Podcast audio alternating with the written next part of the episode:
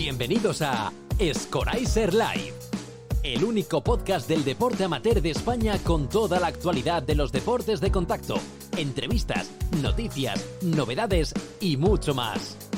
Presentado por Clara Rodríguez, Ibao Mesa, Scoraiser Live, por y para los deportistas aficionados del deporte amateur. ¿Empezamos? Buenas Hola, noches. Claritas, ¿cómo estás? Es resfriadita. Ah, bueno, pero eso se te pasa, se te pasa rápido. Es que te has llevado toda la feria de Carmona, allí no, no. bebiendo. Toda la feria de Carmona, no. Yo he juntado la feria con los campeonatos, la- Campeonato. los campeonatos con la feria, ¿no? Copa de España infantil, sus 4, sus 6, sus 8, sus 12 y después eh, Copa Dragón de Alcalá, ¿no? Copa Dragón. sus 15 y sus 17. Eh, El año que viene deberían de hacerlo impares, porque ahí hay unos escalones, ¿no? ¿Vale? Impares, sí, porque de sus 12 a sus 15, ¿no me sería mejor sus 13? Es una Ah. discusión que tuve en el campeonato, no te preocupes. La historia. Bueno, ahí ah, hubo mu- mucho nivel, el- los equipos de, de- de Ucrania que vinieron a pelear, los equipos de, de Granada, de Baleares, de Valencia, País del País Vasco. Vasco, es decir, tuvimos una copita interesante. Mi niño peleó también, sí, quedó sí. segundo y un punto casi, casi para Que uy, en el último punto. el último punto de oro, pero bueno, ahí estamos. Tiene seis añitos y hay que empezar. No, no, no pasa nada, poco a poco. ¿Qué más? ¿Qué más? ¿Qué más? Esta, esta semana descanso, ¿no? Sí, por favor. Ya está hasta el 17 de junio. Mm, ¿Tanto? Sí, queda... Vamos a tener dos semanitas tranquilitas. Sí, sí. Copa Eh, del yo Rey. Cuando yo empiece, ya no termina. El mes de junio empieza el 17 y terminará el 17 de julio, por lo menos. No, no. Tú estás hasta el 17. Yo el día 8 me marcho a Cerdeña. A Sassari. Es verdad, A Sassari. Sassari. A Sassari. Bueno, a comer queso sar- sardo con los gusanos. Ay, ya te contaré eso. Fuera, fuera, después te lo cuento. eso no me ha gustado. No, no, no, pero está muy bueno. Está prohibido. No, No, se no, me vale el parmesano, Es mejor. que en Cerdeña es otro mundo. yo y la comida, la comida y yo. Bueno, ¿y esta noche qué, Clarita? Esta noche Eh, tenemos aquí Tela, ¿no? leña, ¿eh? Leña. Leña. Uf. Yo lo encontré por casualidad viendo unos vídeos de las nueve, de, las nueve luchas más antiguas. Yo lo conozco por ustedes, así que... Sí, porque somos unos frikis, tú lo sabes. Y bueno, eh, empezó haciendo deportes, artes marciales, mm, especialista casi, no sé, de, de MMA, eh, entrenador físico, entrenador para la... licenciado en... Entrena todo tipo de deportes de combate en Uruguay. Sí, porque viene del otro lado del Sí, charco. vamos a preguntarle a ver qué, qué tiempo hace allí. Muy buenas tardes, noches, Álvaro, ¿cómo estás? Buena- buenas tardes, noches para ustedes. Eh, ¿Me ven completo ahí o es como yo Yo te- yo te- mitad y- Te voy cuadrando, no Y te preocupes. Yo te cojo así un poquito, perfecto. hago así, te bajo y ya apareces perfecto. Ah. Ahora Buenas, tardes. Un placer estar con ustedes, un placer saludarlos y también a quienes nos acompañan del otro lado. Bueno, eh, nada, muchas gracias porque te pedimos que vinieras y rápidamente aceptaste, no tuviste ningún tipo de, problema y, eso se, se agradece, se agradece mucho. Eh, bueno, primero, ¿cómo está la situación? Si- No sé, yo sé que tú no eres especialista en lucha olímpica, ¿vale? Pero algo, algo conocerás, no sé. ¿Cuál es la situación de lucha olímpica de sambo y de MMA y grappling, que es más o menos las luchas que más comunes que hacemos nosotros? Ahí en Uruguay, ¿cómo está el tema? Que lo tenemos un poco desconectado.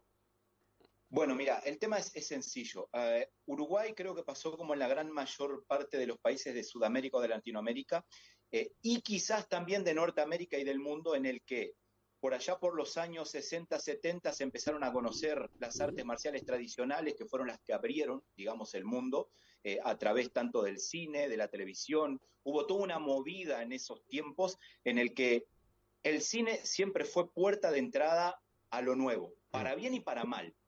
Para bien y para mal. En este caso, sin lugar a dudas que para bien siempre hay precursores que son los que, los que digamos, abren una brecha, en este caso son actores que también han sido artistas marciales, y claro, en mi búsqueda por, por, los orígenes, eh, me he dado cuenta de que depende del país en el que em, estamos y el cine que se haya visto en ese momento es el tipo de artes marciales, combates, eh, artes de combates o cualquier tipo de deporte de combate que más se ha eh, promovido. Entonces, por ejemplo, vos encontrás de que lo que es la parte del karate japonés está muy difundido en Uruguay, pero también en el mundo.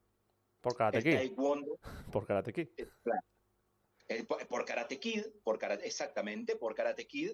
Eh, el taekwondo es, para mí es un misterio porque es uno de los artes marciales tradicionales más difundido, sin embargo no ha tenido grandes representantes pioneros. Hoy sí podemos hablar de representantes, pero no se ha caracterizado por tener grandes pioneros que representen el taekwondo, salvo aquella película que había, que no recuerdo, eh, lo mejor de lo mejor, Best of the Best, que eh, se daba en Corea, en que Alex tenía el pelo largo, uno con el parche acá en el ojo. Eh, salvo eso, después no había. Sin embargo, el taekwondo tiene gran difusión. El aikido por Segal, les guste o no les guste, y así. La lucha, por ejemplo, es algo que si bien se encuentra presente en el ADN de las personas, porque nosotros naturalmente luchamos y naturalmente damos de puñetazos, pero primero luchamos. Eh, el hombre cuando tuvo que salir a, dar sus primeros pasos en el mundo, tuvo que buscar la forma de comer, tuvo que buscar la forma de guarecerse del sol, de la lluvia, de la noche, y tuvo que buscar la forma de defenderse, tanto de las bestias como de otros entonces, la lucha, la forma de lucha cuerpo a cuerpo, el trenzarte, está impreso en el ADN. Vos cuando mirás un niño, un bebé, con otro bebé, luchan. No intentan hacer ningún tipo de maniobras extrañas. De hecho, ellos ni siquiera, antes de intentar darse em, golpes de puño, patada, luchan, se trenzan. Está grabado en nuestro cerebro más primitivo, en el reptiliano. Eh, entonces, a lo que voy al punto con esto, si bien la lucha es, para mí entender, el arte de, por excelencia, el primero, el original, eh, no es el que más se ha difundido. Mm, correcto. Incluso, incluso, incluso, si vamos a la historia, se encuentra registro como que el boxeo por África, luego vienen los chinos, los japoneses, y la lucha en Grecia eh, la estudiamos hasta nosotros en, el colegio.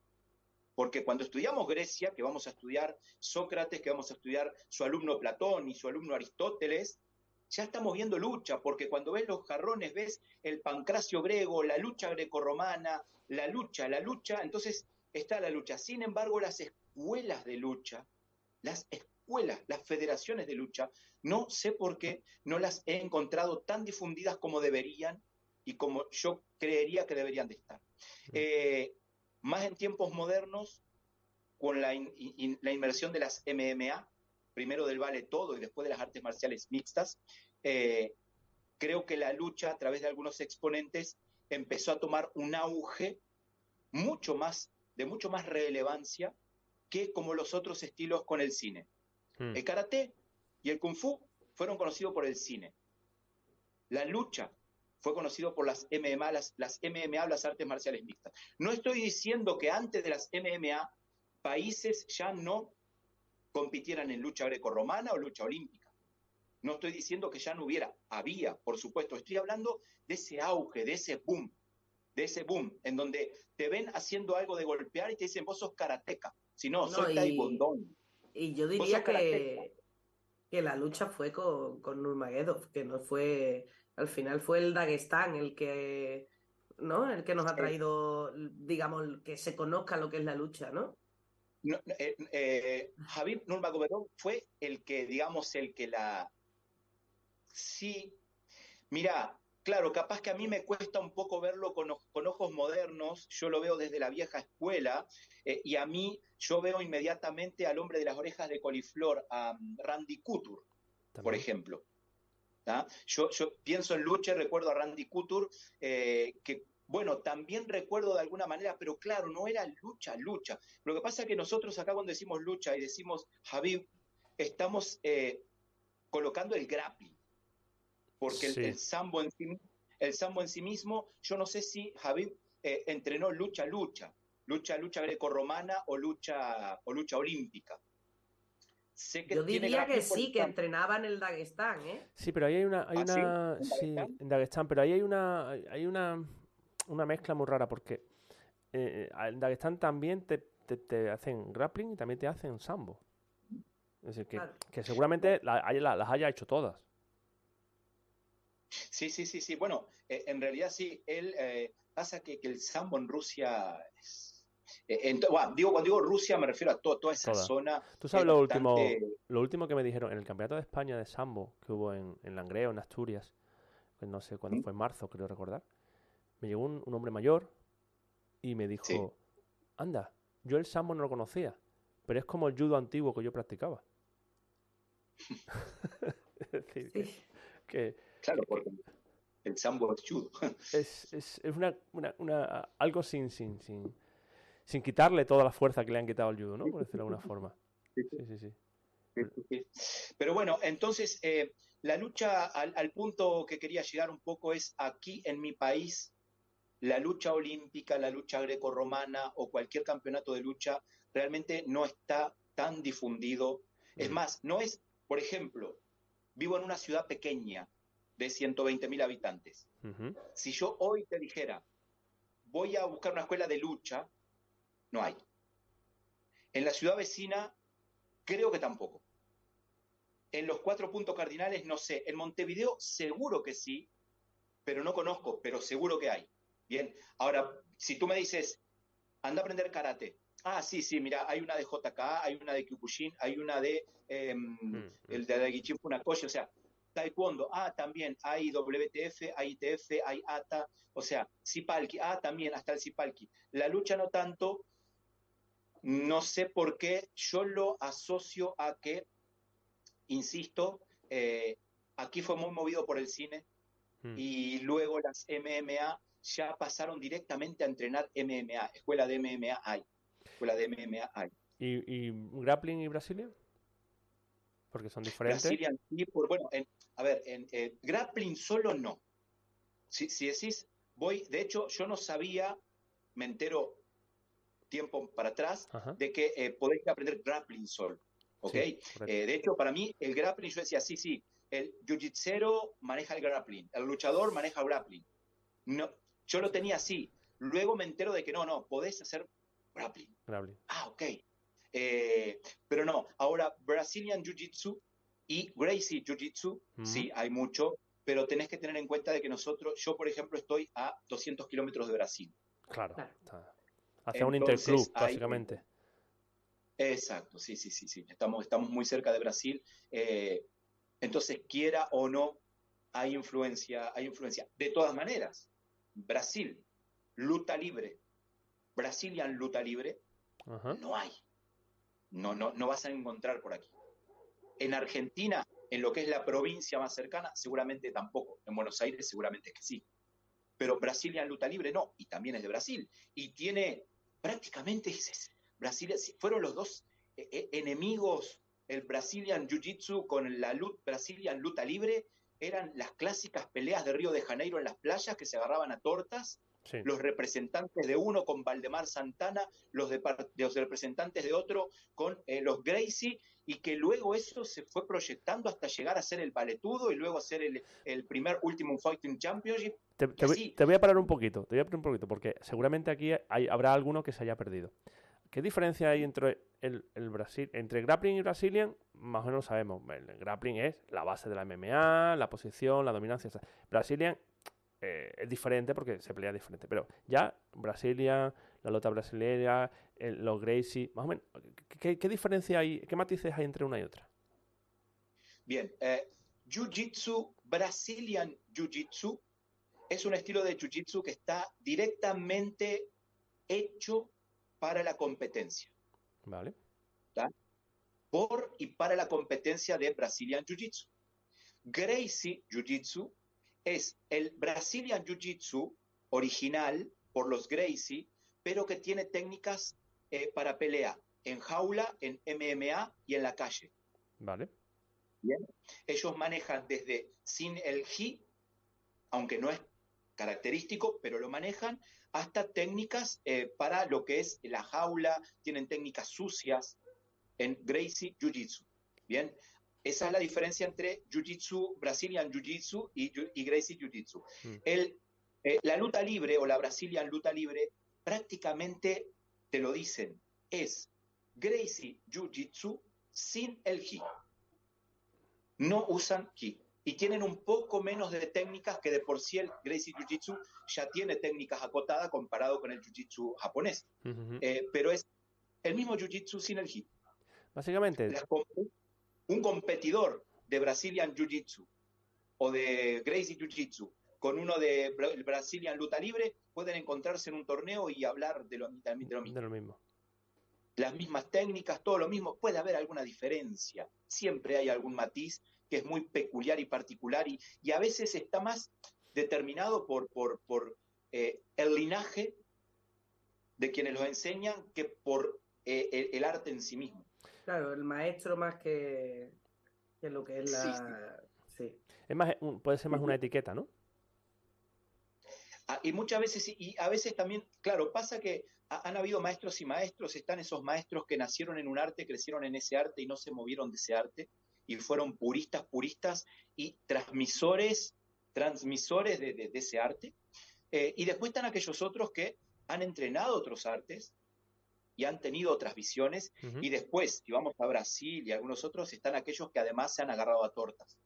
Como ellos dicen, se han agarrado a piña. Entonces eso ya eh, le colocan otro tipo de, de, impronta, digamos, a su estilo. Perfecto. Bueno, eh, la introducción la hemos hecho extensita, ¿eh? Está bien, me gusta. bueno, Álvaro, eh, ¿tú cómo empiezas a, ser un, como nosotros prácticamente, un, freak de, de, la, de la lucha, de los deportes de contacto, de, las artes marciales? ¿Cómo, cómo empiezas? Mirá, con cinco años, seis años tenía problema de obesidad, eh, era muy gordo. Eh, padres separados y demás, esas cosas que hacen que un niño eh, devore, ¿bien? Mm. somatice mucho comiendo. En ese momento, además, obviamente, el gordo de la escuela es el que sufre bullying siempre. Bullying psicológico, bullying físico, de todo. Lo cierto es que el médico, el doctor, le dijo a mis abuelos paternos, que fueron quienes me, me dieron criación, que tenía que hacer algún deporte, algo tenía que hacer, porque con cinco años, seis años no podía eh, tener esa gordura. Entonces em, intentaron fútbol, no me gusta. Intentaron básquet, no me gusta. Intentaron natación, no me gusta. O sea, no me gusta, no me gusta, no me gusta. Hasta que les pido, quiero aprender kung fu porque tenía unos vecinitos que aprendían kung fu y quería aprender kung fu como Bruce Lee para poder defenderme de los que de mis compañeros. Correcto. Regalo de cumpleaños, siete años, escuela de Kung Fu. Ahí empecé. ¿ah? Siete años hasta prácticamente los 18. ¿ah? Estuve siempre en la misma escuela, o sea, de, continuo. Eh, pero claro, ya la adolescencia eh, te empezás a hacer preguntas, eh, empezás a, querer incursionar más. Las películas abrían un terreno en el que vos decías, yo quiero hacer eso que hace Steven Seagal, yo quiero boxear como Rocky, yo quiero esto. En ese momento empezó la UFC, Ultimate Fighting Championship 1. Uy, sí, el Jiu-Jitsu Brazilian de los Gracie es el mejor arte marcial del mundo porque derrotó todas las artes marciales y todo y todo. Y siempre los profesores o maestros, Sifu, senseis conservadores, no, no, no, no, si te vas de escuela, no, no, tenés que estar acá, porque acá te damos todo y acá aprendes todo. Mira, también aprendes a derribar, mira, pum, pero no nos convencía, no nos convencía. Entonces yo y dos eh, compañeros más dejamos ya en cinturón negro, no quisimos continuar para que si fuéramos a enseñar o no, eh, y ahí empezamos a, como, como un picaflor, como un colibrí, eh, que va de flor en flor íbamos de arte en arte, de estilo en estilo, probando, conociendo. Eh, los más tradicionalistas y puristas nos decían, eso está mal porque vos tenés que ir y dedicarte y meterte en uno y no salir. Y nosotros decíamos, como típico adolescente, pero ¿y si yo no pruebo, cómo sé lo que me gusta, lo que no me gusta? Cierto. Pero porque lo que vos me digas, pero capaz que te gusta voy a mí no. Déjame probar. Y bueno, y así fuimos probando y probando eh, hasta que al final, en lo que es personal, di vueltas y vueltas, pasé por Japón, no me gustó, pasé por Corea, no me gustó, lo mío era China, hasta que al final encuentro el Sanda Sanjo y ahí me quedé. Me quedé en Sanda Sanjo porque eh, era algo parecido al MMA, que en ese momento no se decía MMA, se decía el vale todo de las jaulas. Era parecido eh, y era chino y bueno, y además tenían patadas y me gustaba y esto. Eh, pero lo cierto es que luego también ahí te dije a los 18, ya será a los 19, 20, una etapa en la que tenés que estudiar, tenés que trabajar. Son un montón de cosas que se dan en la vida de una persona eh, eh, en esa etapa de, edad, en el cual al momento de dedicarme a estudiar también elegí la parte de educación física, porque era lo que más me gustaba, lo que, más, lo que mejor me salía, vamos. Eh, entonces quería ser entrenador de artes marciales y ahí empecé a hacer el profesorado de educación física aquí, licenciatura es ahora, eh, y bueno, lo hice un tiempo, después entramos en crisis en Uruguay, me puse a trabajar, ya cuando estaba trabajando eh, tuve que elegir, ¿dejo de trabajar o estudio? Si dejo de trabajar, estudio, pero no como. o sea que era todo año 2005-2006. Eh, así que estuve como en un bajón, bajón emocional, abandonando todo por un par de años, hasta que por allá, como por los 23 años, 2007 sería, eh, me decidí, digo, bueno, vamos a buscar y empecé a estudiar por privado, o sea, los colegios privados, las academias privadas, que en ese momento eran mixto, online, mejor dicho, online no, en ese momento era a distancia presencial. Claro, el, online todavía no estaba ahí.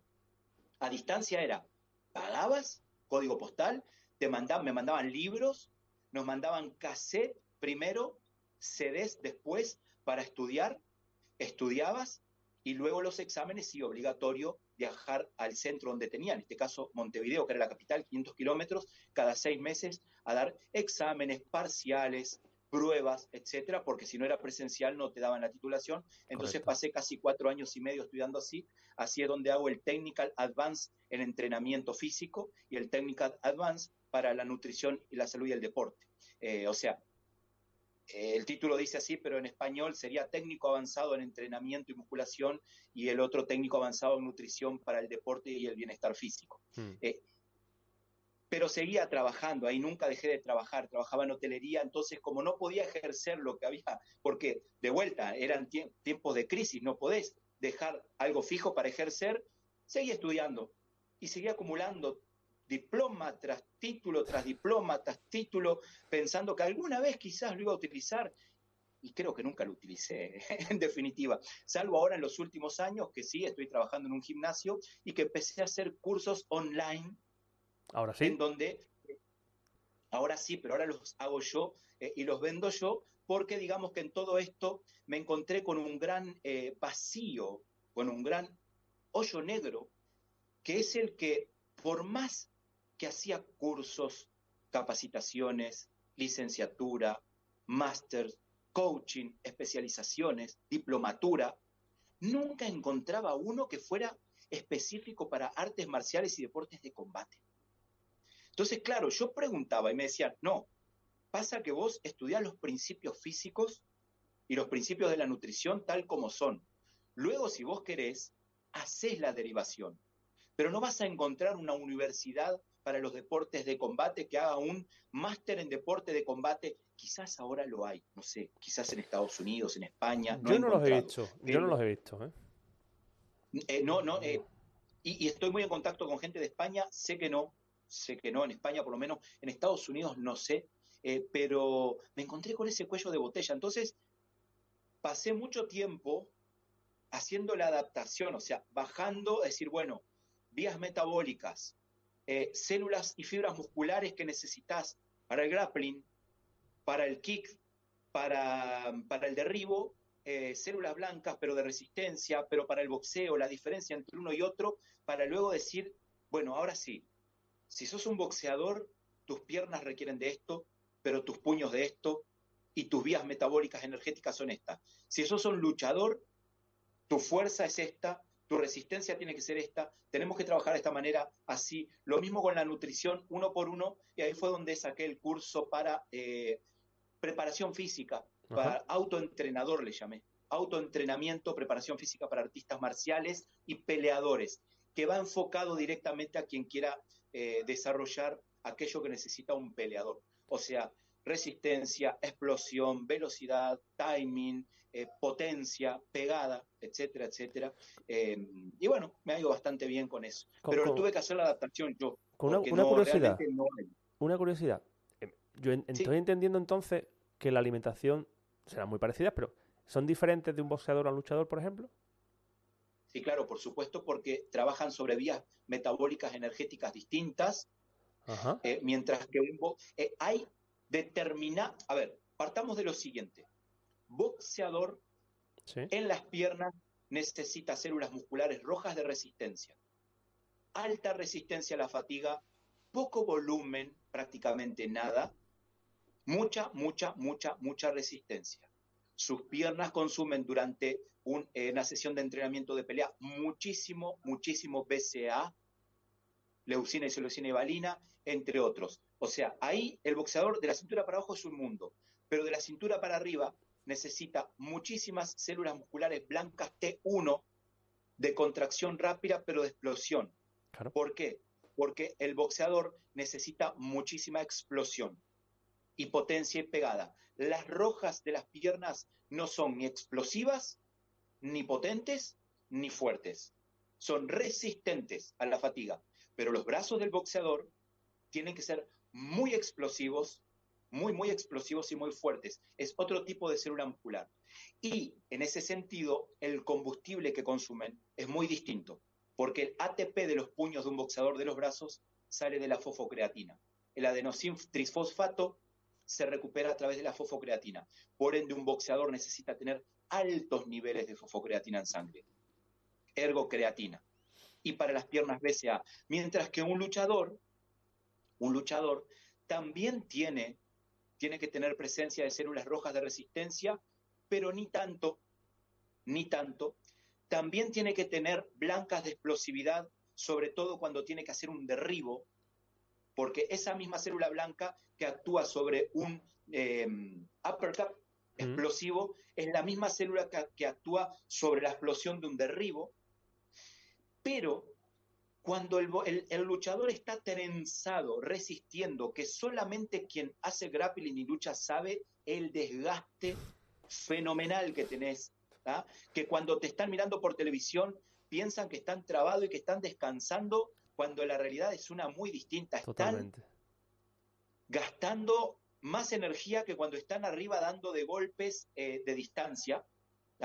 Esa célula, esa célula muscular es la blanca T2 célula blanca de resistencia, no la de potencia. Y esa es la que tenemos que desarrollar muchísimo en un, muchísimo en un luchador. Cuando vos ves dos luchadores trenzados en el suelo, uno tratando de someter y el otro tratando de zafar, al primero que se le venza la célula blanca T2 de resistencia, es el que pierde. Si se le vence al que está tratando de zafárselo, pierde y el otro le entró. Pero si se le vence al que está tratando de entrarle, el otro se zafa porque ambos están poniendo en juego la célula blanca T2 de resistencia, fuerza-resistencia. Y si no la tenés desarrollada, y si no tenés altos los niveles de fosfocreatina, si no tenés altos los niveles de recuperación glucogénica, también. Pero sobre todo tenés que tener ese tipo de célula muscular. Por eso es que los físicos de los boxeadores son distintos a los de los luchadores hmm. y distintos a los de los MMA. Y vos dirás, porque entrenan para que el físico quede así. Ojo, no, para, para, porque ellos si hay algo que no les, no les importa es la estética, o sea, ellos no dicen, uy, mi pectoral lo quiero levantar un poquito, no les importa la estética. Ellos entrenan la célula muscular que necesitan para su deporte de combate. El físico que les queda es el que les queda, que puede darse por genética o por eh, definición de lo que es el entrenamiento en sí mismo. Entonces sí que es distinto de un boxeador que de un luchador, es muy distinto. Ya. Clarita. no te, no te me ahogas. Perdón, porque me entiendo. me, No, no, no, que se me ahoga mi Clara. Yo estoy, estoy muteada porque como toso de vez en cuando no, no quiero... Es, un, es un mundo. Es que además has estado dando una clase caso, casi de, de, de, de bioquímica al mismo tiempo que estabas explicando una lucha. Ha, sido algo... Mm, Mira, potente, también algo, potente. te, cuento también algo anecdótico con el tema de la lucha y los deportes de contacto en general. Eh, me encontré, lamentablemente, que muchísimas federaciones de competencia de federaciones no tienen prueba antidopaje. Y si a vos, mi viejo, no te hacen una prueba antidopaje, yo te voy a dopar. Nadie se va a enterar que estás dopado.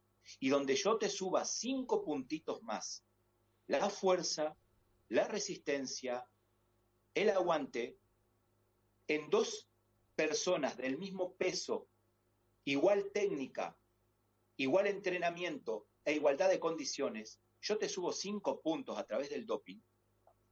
Y se acabó. Y chao, chao. Y, y me he encontrado, o sea, eso, eh, digamos, yo tengo una, formación en química, entonces eh, hay veces que se nota, pero hay veces que no. Hay veces que no. Pero acá, por ejemplo, en competencias en Argentina y en Brasil, sobre todo de kickboxing, de Muay Thai y también de eh, este estilo del catch catch catch can tradicional, ese hay. Las que no son olímpicas, ¿no? Entiendo. No, no, no, no son, no son. Claro, no, no, claro. Si, si va a una competencia olímpica, sí, te, analizan hasta la ceja. Claro. Pero te hablo de la parte amateur, de la parte amateur, eh, te das cuenta que tienen unos niveles de agresividad, de resistencia y de fuerza, que cuando le ves el físico, una en dos, o tiene una genética privilegiada, que puede pasar, mm. o está está dopado. De hecho, yo creo que alguna vez lo he dicho. Eh, yo hice el máster de Derecho Deportivo y el secretario general de la, de la agencia antidopaje aquí española, eh, él, estudió Derecho y vino a darnos una clase. Vamos, dio un, ciclo de, la, dentro del máster. Y lo decía, es el gran problema de los deportes no es el dopaje dentro del deporte profesional. El gran problema del dopaje es es el deporte amateur. Bueno, mira, mira una curiosidad que también la, la vi, eh, la vi, no me la contaron, esta la descubrí en vivo y en directo. Yo siempre decía, ¿por qué será, por qué será que en los países subdesarrollados, por ejemplo, como el mío, cuando tenemos un boxeador, un peleador, un luchador, un lo que sea, que empieza como a descollar en el amateur, nunca no, cuando va al, profesional, le va mal. Pero, pero, pero, muy mal. Yo nunca entendía porque yo pensaba, digo, bueno, sí, pasa que los profesionales en Estados Unidos y en España están a otro nivel y tienen entrenadores de otro. ¿Me están escuchando ustedes? Perfectamente. Ah, ok, ok, porque se me fue la imagen, entonces no sabía si. Bien. Eh, bueno, entonces yo, yo, decía para mí, eh, ¿será porque quizás eh, en esos países está a otro nivel el profesionalismo. Entonces, claro, se van de acá, amateur va bien, muy bien muchas veces, que vos decís, este va al, profesional y la rompe, y van al profesional y los traen en un ataúd, avergonzados. Y yo no entendía por qué. Y después me di cuenta de algo. Claro, güey, si vos llegás al deporte amateur y rompes todo porque estás dopado, y al profesional te dicen, ojo, que aquí te controlamos. acá, controlan todo. Ah, claro. claro, no rendís nada. Porque en realidad llegaste ahí eh, basado prácticamente en un engaño, porque dopado no sos vos, sos vos potenciado. Entonces es lógico que alguien que se dopa tiene que tener dos dedos de frente para saber que ni se te ocurra ir a pelear sin dopar, y menos en el mundo profesional. Que incluso en el mundo profesional esto está, porque toda, primero que nada, tengamos en cuenta algo, cada, eh, cuando se hacen los análisis, se hacen para determinadas sustancias, y si vos tenés una que no aparece en el análisis, no te la detectan. Puede aparecer eh, determinados patrones libres ahí que pueden decir, ¿qué es esto? Y hasta no saber qué es esto, puede quedar por eso. Pero en realidad se hace para determinadas sustancias y si incluso están los agentes enmascarantes, que en eso los rusos y los americanos son genios totales. Y los iraníes, los iraníes. Y los iraníes también. Que eso, eso lo hemos visto en persona.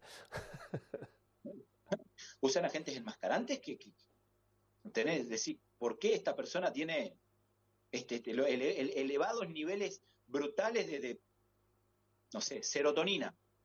Que no tiene nada que ver. Bueno, porque la gente enmascarante lo hace parecer como serotonina. Imagínate, Eh, Álvaro. digo, Imagínate, Álvaro. ¿Cómo? Imagínate que yo soy peleador de MMA. Tienes que hacer mucha imaginación, pero bueno, imagínate que yo soy peleador de MMA, me dopo, ¿vale? Y, y- y consigo enmascararlo todo, vida profesional, eh, tengo un éxito total, nadie se entera, perfecto, me jubilo, he ganado mucho dinero, tal. ¿Qué consecuencias va a tener mi vida con esa historia de dopaje que tenido en mi cuerpo? Eh, a ver, me estás hablando de cualquier peleador de Pride FC. Ya. ¿Está? Eso es cualquier. Pone en YouTube Pride FC, la franquicia ya extinta japonesa, Mm, por cierto, extraordinario, o sea, genios, capos, cracks en lo que es el espectáculo, pero ves esos peleadores con unos volúmenes musculares, una vascularidad, una agresividad, una fuerza que únicamente Fedor Emelianenko logró lo que logró contra esos monstruos porque había una diferencia brutal técnica. De hecho, cuando el primer ruso campeón de UFC, que fue eh, Oleg Tartarov, El oso Oleg ruso. Tartarov, ¿cómo? El oso ruso. el oso ruso, cuando el oso ruso eh, de, de- de U- U- UFC pasa a Pride, eh, no recuerdo con quién peleó, pero con un retirado de UFC también en Pride, le estaba ganando y este otro le dio un- un- un- una piña que lo durmió y ta, todo quedó como que le ganó. Tiempo más adelante, Oleg Tartarov dijo, pasa que era imbancable la adicción a los esteroides de este peleador y los golpes eran fulminantes, no había manera de entrarle claro. le pegaba y era como no hacerle nada, y él te pegaba y te dolía. Entonces, bueno, eh, ¿cuáles son las consecuencias físicas? Primero que nada, tenés que tener en cuenta que dentro de, su- de la sustancia dopaje hay una infinidad. ¿ah? Tanto derivados de la testosterona como de los 19 NOR, desde la testosterona, que son casi prácticamente los mismos que se usa para el culturismo, si vamos al caso. Entonces podemos hablar desde testosterona, dianabol, estanosolol, metolon- meterolona, masterón, eh, Dianabol, eh, Turinabol, que fue uno que los, los que más usaban los rusos, Trembolona. Ahora la pregunta es, ¿cuál de ellos usan? Porque no todos sirven para el mismo fin. Y obviamente que los que van a usar son los que tienen ratio más androgénico que anabólico, porque ellos lo que buscan no es desarrollar tanta volumen muscular, sino tener más fuerza, vascularidad y sobre todo empuje y agresividad. En ese sentido, los que tienen mayor ratio anabólico androgénico por los receptores androgénicos, como por ejemplo, uno por excelencia, la trembolona, o un derivado del dianabol, que es el turinabol, Mm, esos esteroides te dan muchísima fuerza descomunal, agresividad, resistencia, recuperación. Te dejan loco, porque tiene muchísima adición a lo que son los receptores del cerebro, los receptores de lo que es el sistema nervioso, del corazón. Entonces tenés fuerza y agresividad. Consecuencia a largo plazo, bueno, eh, la trembolona, por ejemplo, ahora está cosechando una camada de, de- de- de Alzheimer, Wow. de Parkinson y de demencia senil que no te haces una idea. uf, No te haces una idea. Los que llegan, que el corazón no le colapsa antes, seguro, con trembolona, seguro, Alzheimer, Parkinson y demencia senil. Pasa que si vas a los libros un poco más antiguos, esto no, se encontra, no lo vas a encontrar. Claro, ¿Pero pero por qué? no había datos. No había. Porque no había datos. Mm. Los datos de muchas cosas, de muchas, yo qué sé, de muchas vacunas y de cosas, lo vamos a tener dentro de 20 años. Claro, obviamente. Hoy no hay tantos datos sobre ciertas cosas modernas. Bueno, los datos, digamos, los que usaban Turinabol o Trembolona hace 30 años, recién ahora están teniendo 60, 70. Entonces recién ahora se están viendo cosas en la vida real que antes no. Pero eh, eh, ya te digo, los daños son brutales. Por otro lado, también los golpes que recibes de una persona que está dopada eh, y son muy dañinos. Yo Muy, te iba a preguntar, Álvaro, porque creo que además mm, nos has demostrado lo suficiente que conoces. Y eso lo hemos visto, por desgracia, lo hemos visto en peleadores en ligas menores y en algún tipo de entrenamiento y de, de peleas profesionales o semiprofesionales. Bueno, Eh, el efecto de, de, los estupefacientes que no son dopantes, te quiero decir. Un shot de cocaína antes de entrar al ring. Eh, ¿Qué tipo de, de sensación primero le da, aparte de la agresividad, supongo, y esa energía, no sé, qué, porque no sé lo que se siente, entonces tampoco. Pero, ¿qué produce en un, en un peleador eso? Porque, bueno, sí, yo sí conozco las experiencias de amigos míos que, estaban allí en Sudamérica y han mascado la hoja, ¿no? Y, pero no conozco qué te puede hacer ya la, bio, la química dentro de tu cuerpo cuando sales a pegarte hostias, porque al final sales a pegarte. No. Mm. Yo se lo he visto en vivo, ¿eh? Yo se lo he visto en vivo. Eso lo hemos visto en Lo hemos visto y, peleadores, en amateur no tanto, más en profesional. Es, sí, más en profesional, semi-profesional, porque a mí un tío que hace eso no me parece un profesional. Entonces... pero bueno. En, las ligas profesionales. Sí, correcto. Eso es. bueno, mira, eh, vamos por parte. Primero que nada, eh, la, la coca, hablando concretamente, porque claro, hay una cantidad. Pero hablando concretamente de la, de la cocaína, eh, es un excitador del sistema nervioso, por ende, eh, sin ningún tipo de dudas que lo que va a tener es más fuerza y más euforia. Eh, por otro lado, es un liberador o similar liberador de la dopamina. hace una especie como de sensación de tener litros y toneladas de dopamina con L-tirosina eh, por lo que vas a sentir, además de fuerza, resistencia, vas a tener foco cognitivo. Eh, la persona te va a decir que siente que se concentra más, que se puede concentrar, que hace foco en algo. Como visión de túnel, ¿no? ¿Cómo? Como visión de túnel. Yo, o sea, nunca probé coca, pero ellos lo que te dicen lo que te dicen es que eh, sienten como que se, concentran en algo y el mundo alrededor se les, se, mm. les desaparece. Entonces, mm. claro, eh, mayor concentración, mayor... Yo no, personalmente, digo la verdad, nunca vi a alguien pelear bajo los efectos de la cocaína. Eh, me pregunto, me pregunto cómo será. Si no tengo ningún tipo de duda que si es profesional y sabe, punto número uno, va a resistir muchísimo, eso ni que hablar, va a resistir la resistencia es brutal a los golpes. Eh, y por otro lado, eh, bueno, tengo amigos policías, muchos amigos policías, que te dicen que cuando tienen que ir a las, a las zonas, a las periferias, a las zonas bajas, a hacer procedimientos y encuentran eh, drogados, por ejemplo, con cocaína o con otras drogas más duras, son dificilísimos por la fuerza y porque le pegan y no hay manera de voltearlos. O sea, de hecho, ellos mismos se golpean a propósito y no sienten nada, se rompen un brazo y no sienten nada. O sea, entonces digo, eh, sin ningún tipo de duda de que ahí estaríamos hablando de una persona que está totalmente fisurada por, por, la droga. Eh, en, el caso de uno que se da una línea, por decirlo de alguna manera, imagino que no llegará a ese punto, pero sí que la resistencia, la fuerza y el foco cognitivo te lo va a aumentar. Pero mira que sin ir, muy, sin ir a la cocaína, hay drogas legales en algunos países, ilegales en otros, como en el mío, que se venden eh, con el fin de adelgazar, por ejemplo, como el ECA. Acá en Argentina conseguís el ECA, que es una combinación de efedrina, aspirina y clenbuterol. Es una bomba, ¿eh? el ECA. Claro, en dosis pequeñas, en dosis eh, reducidas, pero ojo, la dosis que viene la pastilla, luego vos tomás lo que tomes. El único problema es que, claro, eh, no puedes aumentar mucho la dosis porque te pasa para el otro lado. Ahora, la, la, vascularidad que sentís, las pulsaciones, cómo te eleva, la resistencia cardiovascular, todo te cambia. Todo te cambia. Te lo venden para adelgazar porque, claro, eh, tu corazón sentado, ahora yo charlando contigo, mi corazón estaría a 180. Wow. Entonces, eh, a hostias adelgazás. Ya. ¿Cuánto va, ¿Cuánto va a durar mi corazón? No importa. Pero Has hablado un poco de los compañeros de, de, Fuerza de Seguridad del Estado, ¿no? ¿Cómo aquí, en, España, el, normalmente cuando tú enseñas defensa personal a un civil, por decirlo de alguna forma, se enseña de una forma, pero cuando se enseña defensa personal policial, normalmente tienen que bajar el nivel por el tema de la legislación.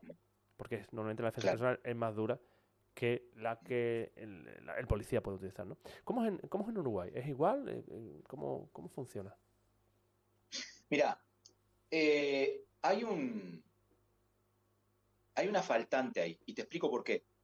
Si vos vas a, algunos países, como por ejemplo, pero sobre todo países y años, años de, años atrás, a Japón, a Francia, encontrás que hacen o, diseñan artes parciales o artes de defensa policial para civiles, porque el policía reduce. El policía es distinto al militar. El militar es letal. El militar aprende para matar, mientras que el policía aprende para reducir. Es muy distinto, tremendamente distinto. En ese sentido, lo ideal sería que cada país diseñe un sistema que sea así, para reducir, y que le llame como quiera, mugendo, ¿da? como quiera, bando, lo que quiera. Eh, o bien que tome uno que ya esté, que ya esté hecho y que lo transmita. Digo, bueno, esto es el arte que usan los policías de Canadá. Eh, y cumple con todos los requisitos legales del nuestro, entonces vamos a hacer esto. En mi país, por ejemplo, lo que hacen es eh, cada, cada, cada cada lugar tiene un instructor distinto, eh, este de taekwondo y lo adapta, aquel es de karate y lo adapta, este es de judo y lo adapta.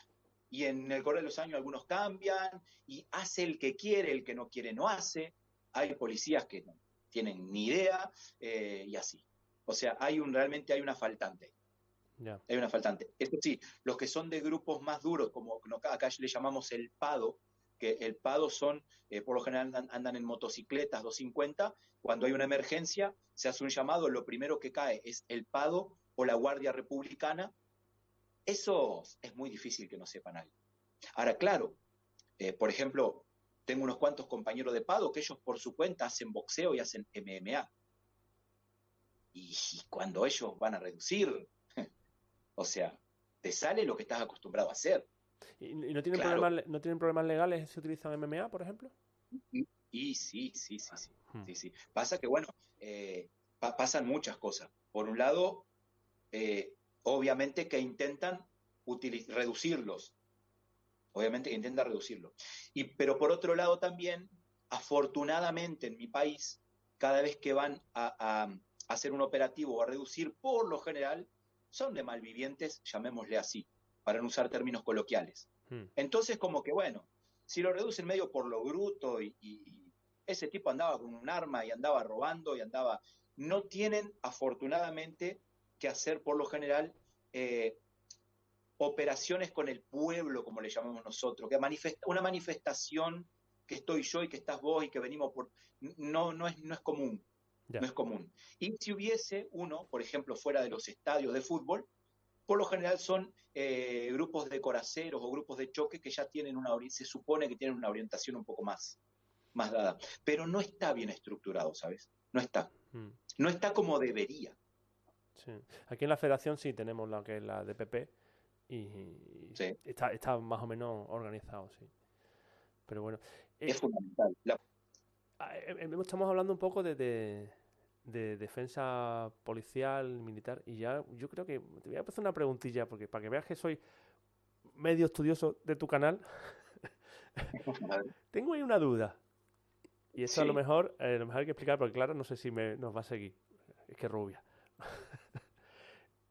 ¿El Defendu el, el origen del Krav Maga? Uf. El Defendu origen no solo para Clara, es que lo mismo hay gente que nos está viendo que no tiene ni idea tampoco, ¿sabes? Es que es una idea que desde que vi tus vídeos digo, es que me, me, casa. Eh, a ver, bueno. No, no, me, no, me, pongas en problemas con Clara, ¿eh? ¿eh? No, no, no. De hecho, no sé si se habrán conocido el Defendu con el Karamagá. vienen todos de, del origen inglés, ¿no? Porque los ingleses de hecho, fueron los que... de tener lío, lío entre ellos. Krab, Maga, a ver. El capab, ¿no? Eh, te, lo voy a hacer lo más reducido posible para no extenderme. Eh, en Israel hay una, una, una, digamos, un grupo de entrenamiento que se denomina Avia, y hay, pero vamos al Avia, vamos al origen, que se denomina Kapab. Correcto. Kapap, Palim en Palim, Kapap. Kapap, al igual que el ninjutsu, es todo un sistema de adiestramiento de todo un montón de cosas. Habilidades físicas, natación, resistencia física, defensa personal, con bayoneta, con cuchillo, eh, a la intemperie, natación, todo. Capap. Vos cuando mm. haces capap, aprendes de todo. Dentro del capap había, hay eh, en la parte de lo que es el sistema de defensa personal. Que ese sistema de defensa personal fue creado en base a eh, varios maestros que eran maestros. Uno estuvo en Japón, ese se llamó Yehuda Marcus, lo recuerdo de memoria porque estaba, tenía 30 años y estaba haciendo una demostración con una pistola y la pistola estaba cargada y se pegó un tiro en la cabeza. Pero eh, estaba es, judo. Ese era más rubio que yo. Sí. era más rubio. Eh, em, judo, eh, boxeo, karate, taekwondo. Sambo también había alguien. Krav Maga en definitiva es eh, incluso lucha inglesa, si no recuerdo, no recuerdo cuál, porque ahora me sacaste calzado, pero eh, eh, es una mezcla de varios que estos judíos fueron a los países específicos, a Inglaterra, a Francia, a Japón, a China. En China hicieron, em, tomaron clase de, ah, ya me voy a acordar. Em, y luego vienen y empiezan a, determinar técnicas, esto sirve, esto no, y ahí se va depurando, y así es que nace el Krav Maga. Luego de la muerte de Yehuda Marcus, viene un instructor que era campeón de boxeo y que sabía otras artes marciales, que también era, era eh, maestro de judo y no me acuerdo qué más, que viene a tomar el lugar como capitán de defensa personal llamado Imilich Tenfeld. Sí, este es el famoso. Imilich Tenfeld toma algo que ya estaba hecho, le hace ahora, le pone su aporte y se continúa enseñando eh, el Krav Maga dentro del Kapap. Pero lo que sí hace Imelich Tenfeld es eso lo reduce, hace un manual específico para civiles, lo saca de la milicia y empieza a enseñar el Krav Maga para civiles. Y ahí es donde Krav Maga se hace famoso y reconocido primero fuera de la milicia en, Israel y luego en el mundo, a través de esto que hizo Emil Tenfeld, que fue reducir, sacó la bayoneta, sacó todo lo que no era paramilitar y dejó solo defensa para civil. A partir de ahí nace el mito de que Emil Lichtenfeld fue el creador o fundador de Krav Maga. Mm, mm, mm. Sí, sí y no. Sí y no. Ahora, para todo esto de Fendu, podemos hablar de que es algo parecido o similar, pero estamos hablando de otro, de otro país. Claro, de hecho, la idea que yo tenía era que, como los, israelíes en, definitiva maman de, los ingleses y de toda la toda la, Segunda Guerra Mundial y tal, toda la, sapiencia inglesa se la llevan ellos, digo, si, si el Defendum nace en, los años 20 es la herramienta policial, militar de los ingleses, esa puede ser una base para, para, para la Krav Maga israelí. Esa era una, una idea loca. Sí, sí, sí. No, no, no. En realidad, Krav Maga nace como la mayoría, como también nace el Sambo mm, mm.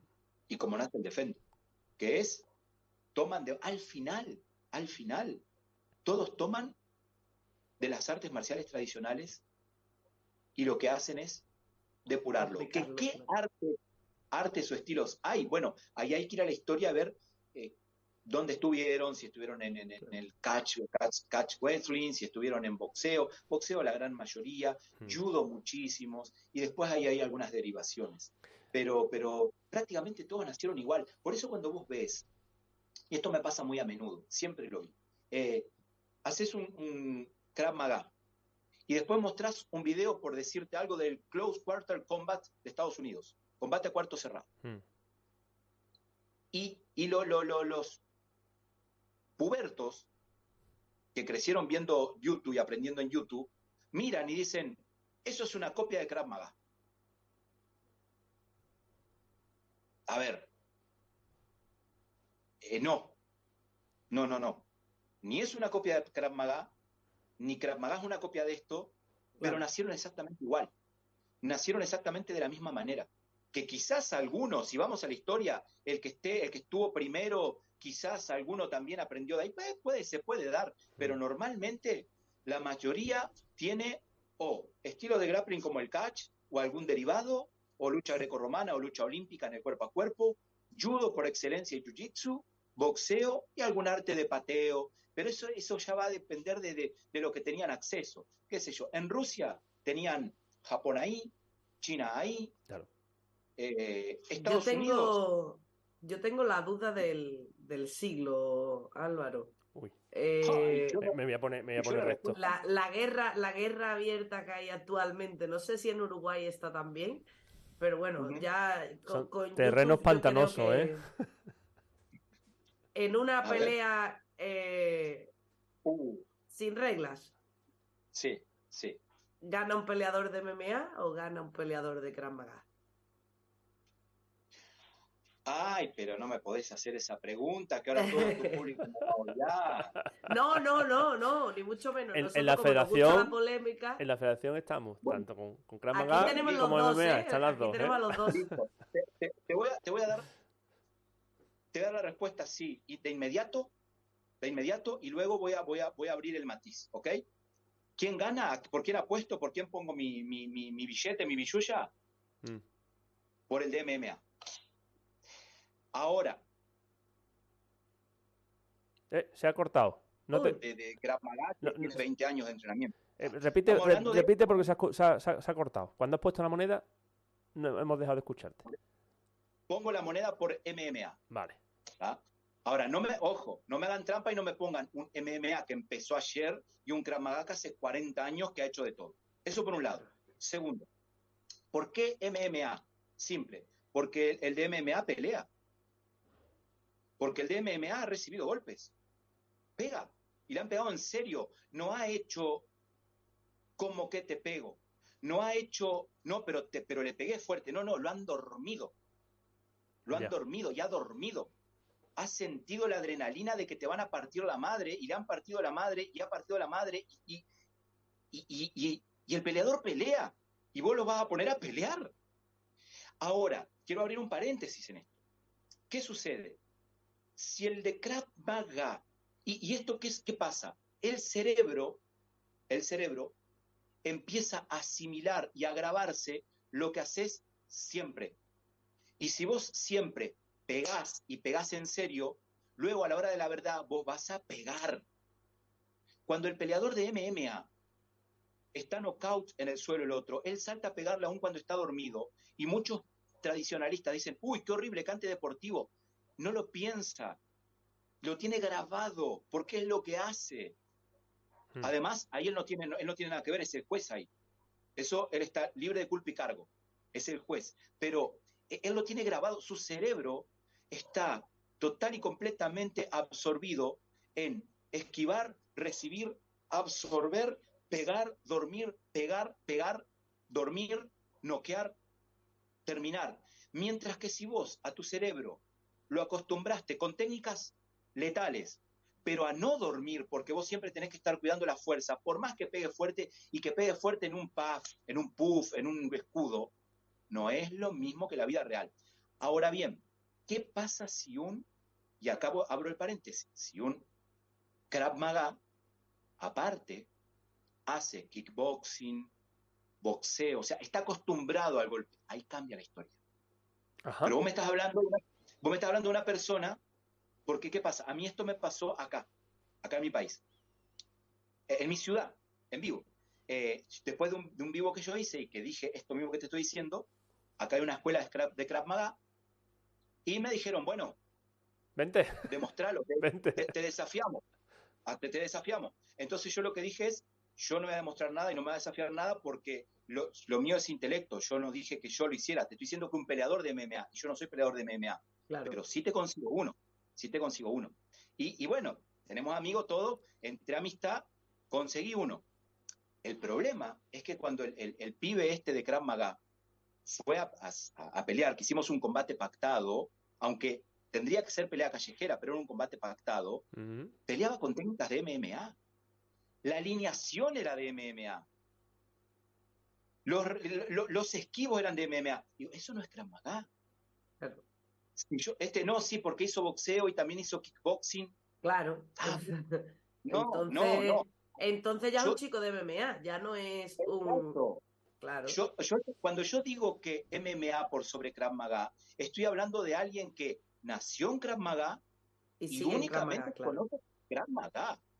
No uno que Krav Maga, ah, pero también hizo boxeo y también... No, no, no, no. Ahí, porque ahí ya salimos de lo purista. Entonces, ¿qué es lo que yo siempre he, dicho? Hay muchos instructores de Krav Maga que aparte son boxeadores, hacen full contact, kickboxing, muay thai, MMA, y para mí esos son los mejores y los más peligrosos. Ese sí, ese sí para mí. ¿Por qué? Porque tiene el cerebro totalmente entrenado para pegar, para recibir, y además tiene las técnicas. Claro, pero no es un, no solo un luchador de MMA, por así, de, de, de perdón, no es un, luchador de Krav es un luchador completo que, pero seguramente es lo que es la MMA, ¿no? Pero claro, si, si, ese, si ese hombre ya sabe sufrir, como dice Álvaro, ya sabe sentir, a lo mejor simplemente haciendo técnica de Krav Maga está ventilado en tres segundos. Claro. claro. Ah, ¿Y qué pasa? Eh, hay algo que, es muy, muy puntual en esto y siempre, eh, ya acostumbrado yo a los debates, lo digo. Yo estoy hablando del rango general, del patrón generalizado. Luego hay las excepciones. ¿Por qué digo esto? Porque no falta que después de una charla como esta y de una opinión como esta, no falta quien te saca un video que lo descolgó de un canal de YouTube de Brasil en donde dos comunes agarraron a un peleador de MMA y lo noquearon y después lo mataron. Mirá, mirá no, no, hablamos desde la generalidad, no desde... A ver, sí, sí, y hay, un, y hay acá en mi barrio hay un señor que tiene seis dedos en una mano. Entonces, cuando a mí me enseñan en la escuela de que la mano tiene cinco dedos, ya te no, no, no, no, porque el seis dedos del fondo de mi casa tiene seis dedos. No, papi. Eso es. Eh, eh, todo puede pasar. Mm. Eh, si hay algo que caracteriza una pelea real callejera, para mí, en mi experiencia, es la impredecibilidad. Nunca sabes qué va a pasar. Cuanto más vos estés preparado, mejor. Pero es muy difícil estar preparado para lo impredecible porque si no, no sería impredecible. Entonces, sí tenés que prepararte para saber reaccionar luego de cada cosa. Pero lo impredecible es lo impredecible. Y eso es lo que caracteriza una pelea callejera. Mm. Ya cuando dos predeciblemente se montan uno enfrente al otro y se alinean, ahí cambió. Porque hay lo impredecible ya. No existe. Otro, otro, otro mito que hay, muy, muy frecuente. No, no, porque el MMA no sirve porque eh, si vos vas al suelo en la calle, te, agarran entre los otros y te pegan. Pero pará, pará, pará. El MMA no va a ir al suelo. Si el MMA es MMA, Mixed Martial Art, artes marciales mixtas, lo primero que aprende un MMA es a dar golpes de puños y patadas. No va a ir al suelo. No es que, no es un judoka o un jiu-jitsu que lo primero que va a atinar es agarrarlo para ir al suelo. No, no, no. Él lo primero que va a hacer es alinearse para dar golpes de puño y patada. Y si lo llevan al suelo, la bondad que tiene su conocimiento en grappling es que va a, salir, va a saber cómo salir rápido. No quedarse ahí a, a, dar vueltas y vueltas como la boa peleando con el cocodrilo, mientras que tiene cinco amigos del otro arriba queriendo darle una patada en la nuca. Sí, coger y salir corriendo. Sí, sí, bueno, eso está en la tapa del libro. Eso salir corriendo es lo mejor. pero, pero ya te digo, eh, por eso es que a mí no, no, no, yo no puedo entender cómo podemos creer que alguien que no pelea le va a ganar a alguien que pelea. Porque en definitiva, lo que diferencia a un Krav Maga clásico, tradicional, insisto, es que lo que hacen es entrenamiento. Hmm. Entrenamiento. Y sí golpean el puff y sí presentan la técnica, pero después en la vida real no es lo mismo. No es lo mismo. ¿Tú crees que, ¿tú crees que el MMA es la vuelta a los orígenes del pancracio? Sí. Sí, ah, eh, pará, sí, pero está dando la vuelta de vuelta. Quiero decir, el MMA fue la vuelta a los orígenes del al pancracio. Eh, de hecho, eso fue lo que quisieron hacer los, los Gracie con el Vale Todo. Eh, y, de hecho, eso es, digamos, lo que, lo, que, lo que fue al principio el Pride FC. bien, en el que se valía todo, golpes arriba o golpes abajo. La diferencia con el pancracio es que el pancracio no usaba guantes, usaban unos cueros. Eh, el problema es que, claro, hay un problema. Hubo un problema con el UFC original y por qué tuvo que evolucionar. Primero porque todo evoluciona. Lo que se estanca pierde. La vida es evolución y cambio. Lo que no cambia, de hecho, si vos vas a la definición de inteligencia, inteligencia se define como la capacidad de adaptarse a las diferentes situaciones, evolucionar. Solo los seres inteligentes se saben adaptar. Los no inteligentes no se adaptan y caducan, se pierden como especie. Es interesantísima la definición de inteligencia. No es intelectualismo, leer y aprender 80 libros, es adaptación. Un erudito que sabe 80 libros y puede ser un erudito de, la materia que sea, si luego en la vida validece y queda destruido por una situación de la vida cotidiana que no la sabe superar, entonces era un erudito, no un inteligente. El inteligente se adapta, se adapta a las crisis emocionales, sociales, económicas, se adapta, se adapta, se adapta, evoluciona, aprende del entorno, estudia del entorno, absorbe, se adapta, cambia, evoluciona.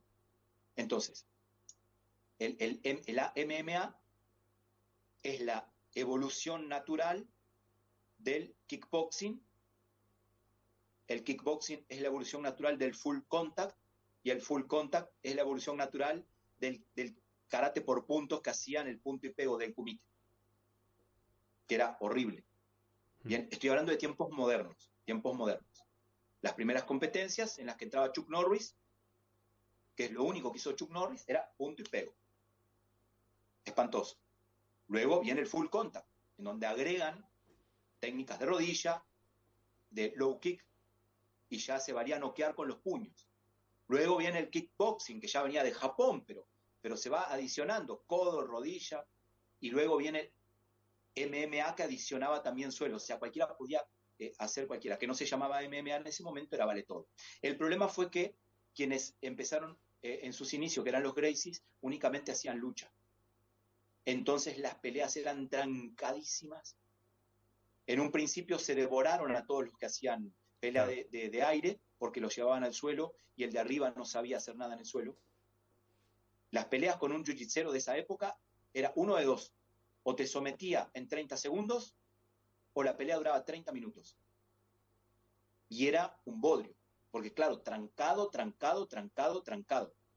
Hasta que empieza a evolucionar. Eh, Marcus Rua, un brasileño, eh, empieza, empieza a adicionar más el Muay Thai y, encuentra la beta para poder, para poder no ir al suelo, sea, trancar que no te lleven al suelo y sigue evolucionando. Entonces ahí con Pride me parece que es el pancracio griego, pancracio griego en la máxima expresión. Ves las peleas de, eh, de, Pride y quedas sorprendido de, de, Randy Couture hasta el, este, el asesino del hacha, eh, Vanderlei Silva, era realmente el pancracio griego. Pero claro, luego siguió evolucionando para tratar de hacerlo menos nocivo, menos dañino, mm, y mm. ahora se está, eh, se está trancando de nuevo. No, sé cómo va a, no sé cómo va a evolucionar ahora, pero ahora las peleas están tan, tan lineales, tan a veces aburridas quizás. A veces aburrida, porque se perdió el espíritu, todo, porque ¿qué pasa? Todos ahora pelean el mismo estilo. Ya. Y claro, dos con el mismo estilo, mismo peso, misma estatura, mismo todo, se hace trancado. Mira, en el, campeonato, el campeonato Andalucía de, MMA, que hicimos nosotros aquí, eh, yo siempre saco esta pelea porque me gustó mucho. Hay un chico que, mm, creo recordar que creo que es de Cádiz, no lo recuerdo, no lo puedo confirmar, ¿no? Que el chico lo que hacía era judo. Pegaba, pegaba, pegaba, pegaba, arrinconaba hasta, hasta la jaula y en la jaula el, el golpe cadera, no, no, recuerdo en judo cómo se dice, ¿vale? ¡Pa! Listo. Finalizado. Es decir, yo no estoy. A lo mejor, en, lo mejor en la, profesional sí, pero en la amateur yo no estoy tan de acuerdo. ¿eh? En la amateur se ven cosas muy, muy interesantes. Eh, sí, sí, de hecho, mira, sí. De hecho, en eso sí. Yo he visto peleas, veo a veces peleas en las redes sociales o en YouTube de amateur y decís, qué extraordinaria pelea. Qué, qué, qué, qué increíble. Claro, después van al profesional no rinden ya empiezan a, trabajar también. Yo supongo que los chicos, eh, nosotros lo hemos visto, al final los chicos que van buscando pasar a la profesional terminan, vienen de su modalidad, pero terminan empezando a ir a, pues, si viene de judo, va al club de lucha, al club de K1, al de KIT, al de, al final empiezan a entrenar todas las modalidades terminándose convirtiendo en, en, MMA, ¿no? Y, una cosa, y una cosa, no sé si en Uruguay pasa, pero aquí, aquí el, pan nuestro cada día, ¿no? Un campeonato de España de lucha, de perdón, de MMA, es infinitamente más difícil que un campeonato del mundo. ¿Por qué? Porque tú en el campeonato del mundo tienes una semana en la IMAF y tú peleas una vez al día. En un campeonato de España a lo mejor tienes una llave de 32 personas y peleas cinco veces el mismo día. Ah, bueno, pasa que ahí, ahí tiene, entonces en ese sentido tienen una modalidad como la de los inicios, en la que era por, por, por, eh, por avance, digamos. Claro, claro, claro. Por eliminación. Claro, y entonces la, en la MMA profesional, tú quizás el problema es que tú ya sabes con quién vas a pelear y te llevas cuatro meses estudiándolo. Bueno, yo eh, ahí está, es lo que, lo que, iba, lo que iba a agregar, pues, escuchándola también. Eh, a mí me parece que lo que ha evolucionado, lo que evoluciona muchísimo del amateur al profesional, por qué el profesional es, tan brutal con respecto al amateur, es que cambia la inteligencia de combate, el estudio, el análisis, hay estrategia, hay estrategia. Eh, mientras que el amateur va, todavía conserva aquello de ir con el corazón. Va a pelear. El, el profesional va a ganar. Entonces, el, amateur quiere ir a demostrar, quiere ir a pelear y quiere ir con su técnica y sí espera, da todo lo que quiera, quiere, quiere, quiere ganar. Pero el, profesional tiene, yo creo, no, no, conozco ningún entrenador de profesionales, me encantaría algún día conocer, pero estoy seguro que están tan llenos de, estrategias de combate, porque vos a veces lo mirás y los combates tardan en empezar, tardan y cuando se traban, yo al principio pensé que se trababan porque eran tan eh, eh, geniales en trabar un combate, que bueno, que quedaban trabados porque, porque se trababa. Después me di cuenta de que en realidad se traban porque, porque es como que ninguno quiere intentar alguna técnica arriesgada. O sea, tienen como 200 técnicas para poder aplicar ahí, pero saben que si la intentan y un centímetro el otro tiene la contratécnica, o sea, entonces se torna realmente trabado, se torna un combate de ajedrez en MMA. Y claro, es aburrido. No es lo que el público quiere ver, porque nosotros somos espectadores del circo romano, pan y circo. Correcto. Nosotros si nos ponen dos leones a los costados y empiezan a tirar pan, mucho mejor.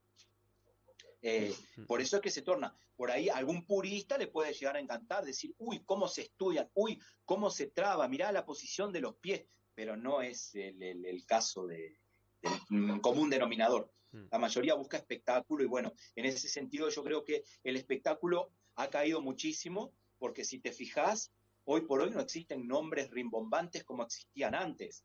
Hoy por hoy vos decís, bueno, nombre, ¿quién? Israel Adesanya. Sí, ok, pero sí es bueno, pero no sé, no es un Conor McGregor, que a mí no me gustaba, pero creo que fue el último, eh, el, último... ruidoso. Mm. No, no fue un Vanderlei Silva, no fue un Anderson Araña Silva, no fue un Fedor Emelianenko, no fue un Mirko Krokop, que no ganó ningún cinturón, sin embargo todo el mundo le gusta. Viste uno de esos misterios, un campeón sin corona. No ganó nunca un cinturón de, en MMA, nunca fue campeón, pero todo el mundo, todos los, los aficionados conocen a Mirko Krokop, Mirko Filipovich. Hmm. Sin embargo, hay muchos que han tenido corona y no los conoce nadie. Mm. por, las características del peleador, por la, por la espectacularidad, por el espectáculo en sí mismo. Eran peleadores que daban espectáculo. Ellos eran espectáculo cuando entraban porque estaban enormes, porque tenían una forma de pelear extraordinaria. Hoy está todo tan, tan igual, tan rectilíneo, tan uniforme, que vos me decís Israel Adesanya, no le veo tanta, no sé, Kamaru Usman, no sé, eh, ganó, ah, no sé, no, no, Sí. todo bien, pero... Sí, le falta esa, ese puntito de, locura, ¿no? De, agresividad. Esa mística, del circo romano, del espectáculo, del espectáculo. El espectáculo ha quedado a, segundo, a segundo. Primero está eh, ganar. Mm. Van a ganar. Bueno, eh, Clarita, son las once y cuarto ya, ¿eh? Pero yo no, hay un tema que yo no quiero dejarlo pasar porque he, escuchado algunas entrevistas, algunos directos tuyos, algunas entrevistas tuyas hablando sobre este tema y como tú, tanto tú como yo hemos sufrido bullying en el, en el colegio cuando chicos. ¿vale? Y, que yo no lo digo, pero que yo también, ¿eh? Bueno, pues somos tres. Que yo era, que yo era la rubia gordita. lo que pasa es que después le pegaba. La característica de, entonces, y yo he escuchado cosas que dices cosas muy interesantes y me gustaría ver que si, nos contase un poco tu, visión de, cómo, cómo, superar eso, cómo, sobre todo las luchas, lo que hacen para superarlo, o, no hacen nada, o no sirven, o, el punto de vista contrario, es decir, qué aporta a las luchas a alguien que hace bullying para que deje de hacerlo. Un poco eh, ese tema, comentar un poquito, a ver qué, nos puedes opinar de por ahí. Bueno, eh, mira, primero que nada contarte algo anecdótico y es que ya no sé qué número llevo de video de biografías de peleadores famosos. Eh, todos empiezan por el bullying. El último que subí, el último que subí lo subí hace tres días sobre el oso ruso eh, Oleg Tartarov. Empezó porque le hacían bullying y el padre, un militar ruso, estaba aburrido y cansado de ver lo que él pasaba leyendo libros de aventura y quería ser actor. Militar de la Unión Soviética, el padre lo metió a hacer sambo y judo porque el nene, hijo de él, quería ser actor y leía libros y en la escuela lo fajaban. Entonces, todos empezaron por ese camino al punto en el que he empezado a leer comentarios en mis videos de personas que ya están descreyendo, es decir, todos empezaron por bullying. Empiezan como a no creer, o al, que hace el video lo pones como nota de color, algo que yo personalmente no, eh, o no le creen ya directamente al, peleador, si lo dijo ya no le creen. ¿Ah? Pero la realidad es que no tiene mucho, no, no, no, yo no le veo nada de, extraño a que, sí, a que sí sea. Porque digo, peleadores y artistas marciales, eh, hay que ver cuál es el porcentaje que hay en el mundo. No es el 50% ni el 30%, quizás ni siquiera el 10% del, del mundo que, son artistas marciales. De hecho, si, yo me pongo a mirar en mi vecindario, soy yo y, no encuentro otro a, manzanas a la redonda. Entonces digo, puede ser. Eh, Ahora bien, sobre el tema en cuestión, para no extenderme mucho, sobre qué opino, si, funciona o no funciona, bien. El problema del bullying, en principio, eh, esto es un hecho que lo puedes comprobar fácilmente, es un problema psicológico. Eh, el niño demuestra... nosotros tenemos que entender que primero somos animales, ¿ok? Somos mamíferos. El humano es un animal, de carne y hueso, igual que, que los otros animales. La diferencia es que tenemos raciocinio que nos da conciencia y tenemos definiciones como la moral y como la ética que un animal no tiene la capacidad. Hmm. Eh, pero somos animales, tenemos los mismos instintos de supervivencia, de reproducción, de miedo, de temor. Si nos estudiamos como animales, vamos a descubrir que nuestra faceta como animal tiene la misma característica del resto de los animales. Al débil, al débil, lo quieren erradicar. ¿Por qué? Porque el débil hace que toda la manada o todo el núcleo sea débil. Tu manada es tan débil como tu miembro más débil de la manada. La cadena es tan débil como el eslabón más débil de la cadena, porque siempre se rompe por ese lado. Entonces, la evolución natural, la naturaleza, la naturaleza, nos ha dotado con la capacidad instintiva de querer siempre, siempre derrocar, quitar, sacar el débil, matarlo. ¿Por qué? Porque nos hace débil y somos vulnerables y es peligroso. Además, no permite que nuestra raza evolucione para cada vez mejor y corre peligro nuestra raza.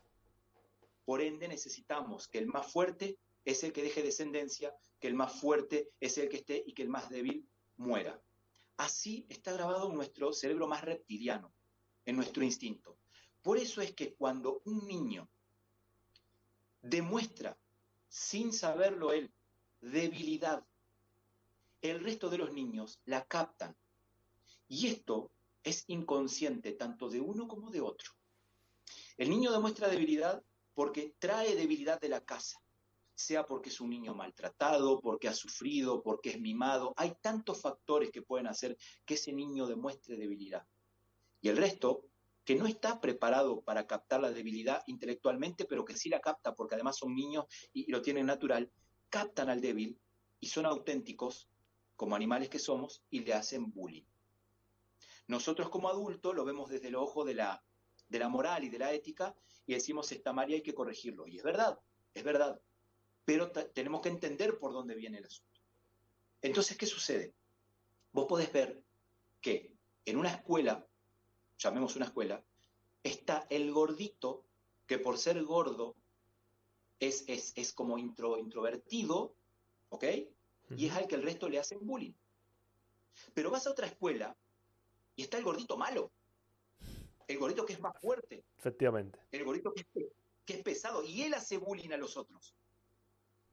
Un gordito es débil y el otro es fuerte. O sea que no es por ser gordo. No es por ser gordo específicamente. No es por tener un color determinado. No es por ser un tamaño. ¿En cuántas escuelas hay? Y de esto, una vez que lo dije, una vez en una conferencia, después me empezaron a llover eh, anécdotas de que sí, en donde el más chiquito, el más petizo, el más enano, es el malevo. Es el que domina a todo el resto. El ideólogo. El ideólogo. Y, es el que, y es el que, es el malevo, es el malo, el más chiquito, el más débil. Porque no se trata de una característica física el bullying. ¿Qué sucede? Las artes marciales en sí mismo, como aprender a defenderte y a pegar y a pelear, no te van a dar una salida. Porque tu problema está, el problema del niño está acá y está acá sí va a suceder que con el correr de los años, por, por, aprender a pegar y demás, le va a reforzar la personalidad. Y una vez su personalidad está reforzada, una vez su, su confianza recuperada, entonces ahí sí quizás él se defienda. Pero, ¿sabes cuántas veces pasa, y esto lo he visto, que son cinturones avanzados, adolescentes, cinturones avanzados? y sin embargo viene uno que viene de la calle y le pega. Y cuando vos mirás, te das cuenta que vos decís, pero, pero ¿por qué no lo atacaste? ¿Por qué no, no, no? ¿Por qué no reaccionaste? Porque vos sabías. Sí, sí, pero no está acostumbrado y, es débil. Le falta, le falta personalidad. Entonces, ¿el bullying son las escuelas y las artes marciales la solución al bullying? Sinceramente creo que en principio no. En principio no es rompedor, claro. Porque, lo podrá hacer, pero con el correr, con el correr de los años. Con el correr de los años. Tengo una vista, eh, yo creo que, bueno, a lo mejor supongo que tampoco de niña simplemente llegué a un arte marcial, ¿no? Y al final me quedé ahí, entonces no, eh, o a un deporte de contacto. Entonces yo supongo que a lo mejor no sé cada, cada escuela cómo lo trabaja, pero para mí la lucha eh, da muchísima autodeterminación, autoconfianza. Eh, entonces, hablo de la lucha como las luchas en general. Entonces, creo que cualquier crío que entra ahí y que coge un mínimo de técnica y un mínimo de... Eh, él se autoempodera, por decir, decirlo. Entonces, ya, ya muestras ese, ese carácter de, oye, que yo también. Bueno, ¿y, ¿y sabes por qué es eso? Yo creo. ¿Te acordás que cuando empezamos esta charla hace como una hora te dije que la lucha está en el ADN? Es, lo primero que hacemos desde bebé es luchar. Eh, la lucha tiene la característica de que del cuerpo a cuerpo. Y cuando vos empezás a hacer cuerpo a cuerpo, medir fuerza con fuerza, el tacto, la sensación, empezás a hacerte, a sentir con más naturalidad la fricción, el roce, el empuje. Empezás a sentir que es más natural tu fuerza, empezás a descubrir tu fuerza, empezás a descubrir la fuerza del otro que no es tan distinta a la tuya. Entonces, opino igual que vos. De hecho, me viene a la memoria que cuando era chico, habían practicantes de kung fu y de karate en mi escuela. Y después habían dos niños que hacían judo. Y eran los malos, eran los que pegaban hacían judo. No, no, o sea, no pegaban, hacían judo. ¿Por qué era eso? Bueno, porque el judoka, indudablemente que ese contacto que, al, que, al que te referís, al que hablamos, ese, ese cuerpo a cuerpo, ese, ese contacto físico, te da una personalidad, te da un, un, un valor completamente diferente a que cuando vos únicamente vas y marcas técnicas al aire o pegás en un saco. Ese Por contacto, eso ¿no? eh, coincido, coincido totalmente. Wow. Entonces, los deportes de contacto no son la solución al bullying. La solución al bullying es educación psicológica, entiendo. Yo, yo a ver, yo, eh, bien, sí lo colocaría en una escuela de artes marciales, sí, sí, porque sería la solución quizás a largo. Pero. ¿qué pasa? El niño que sufre bullying necesita una solución ya. Claro. No puedes pasar tres años para llegar a azul y que se te refuerce la personalidad. ¿Cuándo se te va a reforzar? Tenés bullying en tercero y se te va a reforzar en noveno. Entonces, Muchos moratones son eso. Yo entiendo y, lo- aparte lo viví y lo vi. Lo hablo de es más, lo hablo más desde lo, desde lo empírico desde lo que desde lo teórico. De que sí tiene que ser, sí, sí, sí, está bien que hagan, pero no es la solución inmediata. Porque el problema está en la personalidad. El problema está en lo emocional. El problema está en que realmente ese niño, por algo, está débil y por algo demuestra esa debilidad que los otros captan. Y viene de la casa siempre. Siempre viene de la casa. Es una visión totalmente diferente a la que nos suelen decir, ¿eh? Claro. Porque yo mucho. creo, sinceramente, con todo respeto a, a la opinión de todo el mundo, pero siempre he escuchado que la opinión que dan es más una opinión de expectativa de lo que debería de ser, de lo que me gustaría que sea, a de lo que es.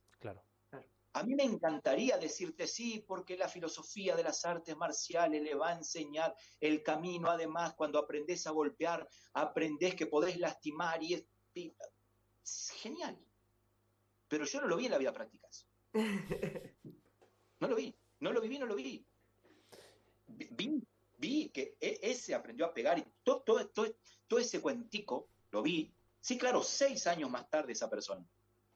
Pero andá vos y ponerte en la situación de un niño que, que sufre bullying hoy con siete años. Complicado. Y, ¿Qué han necesitado? y el que hace judo ese que era malo, que era, hasta- que era el que pegaba a los otros, ¿ese se arregló? Con los contactos. No. Hoy, hoy, hoy, hoy, Hola. hoy por hoy, eh, de hecho, es, es, eh, so- somos amigos o sea, desde la infancia. Eh, hoy por hoy está gordo, es pelado y le gusta el cigarro y el. Con qué odio lo dice, ¿eh? Con qué rencor. Pero, era, era, e- eran dos que hacían, que hacían judo con un maestro acá de, de judo muy, muy, muy interesante. Eh, pero me, me vino ahora, ni me acordaba de esa, de anécdota, o sea, me vino ahora. eh, es más lo que recuerdo con, con- nombre y apellido. Este, y bueno, Joaquín hacía, hacía judo y era, era, el, el- el- era el que pegaba. O sea, era el que, el que era el con el que no se metían los malevos. Yo los que tengo una hacían pregunta. ¿Y, ¿Y su maestro sabía de eso? Eh, mira, eh, si te preguntás por el mío, no recuerdo. Pensá que tengo 42 años y esto fue Claro. cuando tenía 7.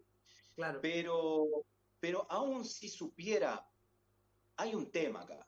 Hay un tema muy puntual. Te lo digo porque, por- bueno, tú has conocido a muchos maestros de muchas artes marciales y sí. supongo que nadie quiere que su alumno, yo lo veo con, con los que vienen, ¿no? Con la estela que tenemos detrás, nadie quiere que su alumno se meta en líos. Bueno, te voy a decir, te voy a decir lo que he visto eh, en los últimos años, que lo veo desde entonces y hasta ahora. Eh, vos podés ser profesor, maestro, sifu, sensei, lo que quieras llamarte, guro, lo que sea, de un arte específico y saber todas las líneas de ese arte y cómo entra y cómo sale la línea central y ser etiqueta dorada. Etiqueta dorada.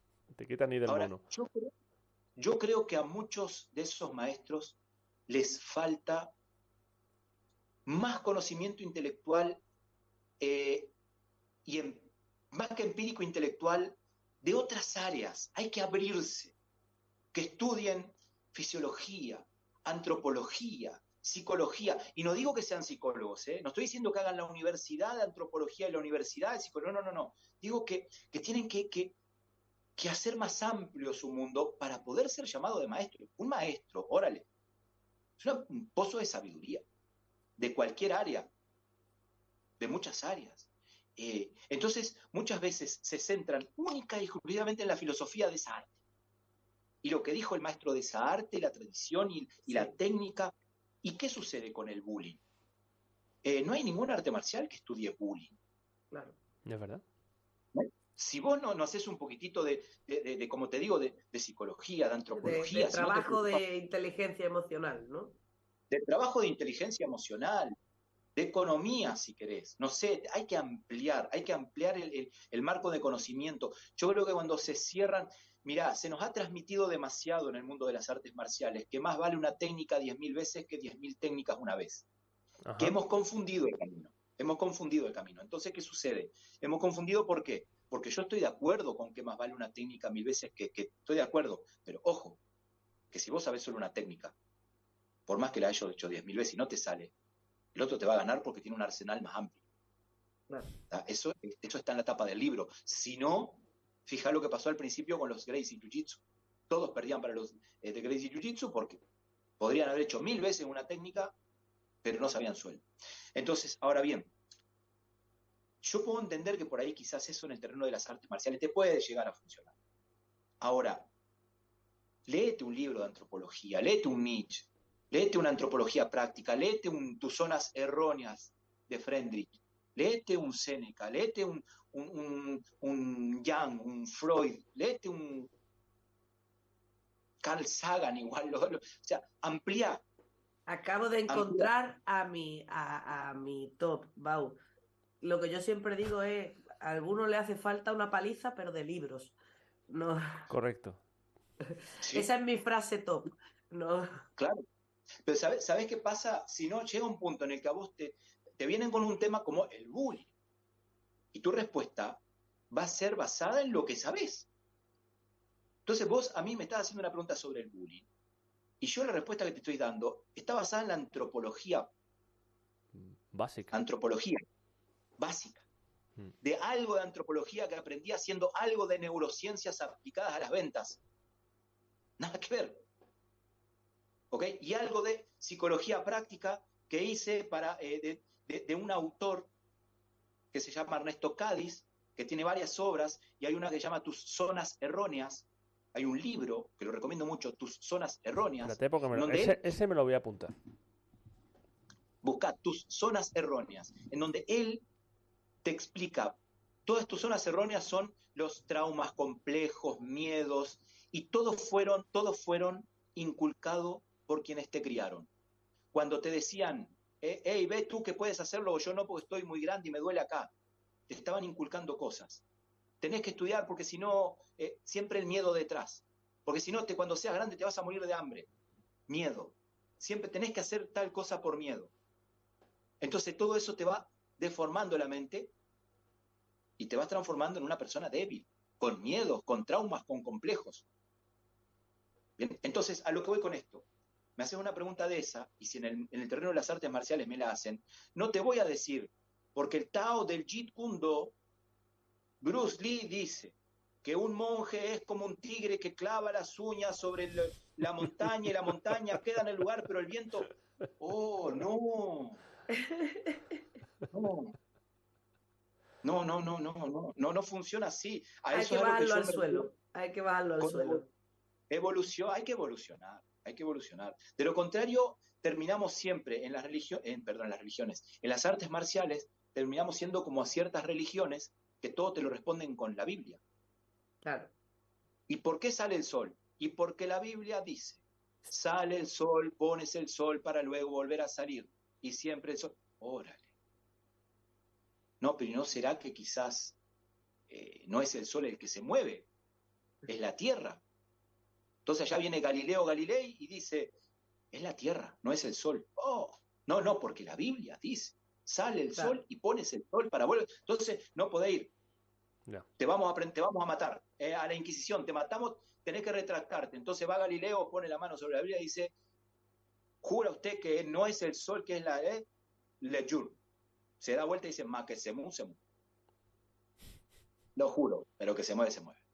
¿Ah? O sea, entonces, por eso digo, eh, para ser llamado de maestro, o sensei, que en definitiva es maestro en japonés, o sifu, que en definitiva es maestro en chino, debería de ser un poco más amplio. Y mirá que los, los sifus chinos de medicina, de, de nutrición, de, todo, de cómo arar la tierra, o sea, tenían conocimiento de todo, de las estrellas. Eran amplios, amplios. De hecho, muy amplios. El origen... De hecho, no había tanto celo por escuela, perdón, no había tanto celo por, con, escuela como ahora. A mí me ha tocado hacer biografías de, o, por, decirte algo, ¿cómo se creó el Hou Xin Chou Li Fat, el Chou Li Fat, un arte marcial chino, de estilo de Kung Fu? Bueno, eh, es eh, un, alumno que fue con el maestro Chou Lin. Y este le enseñó su estilo Chou Lin.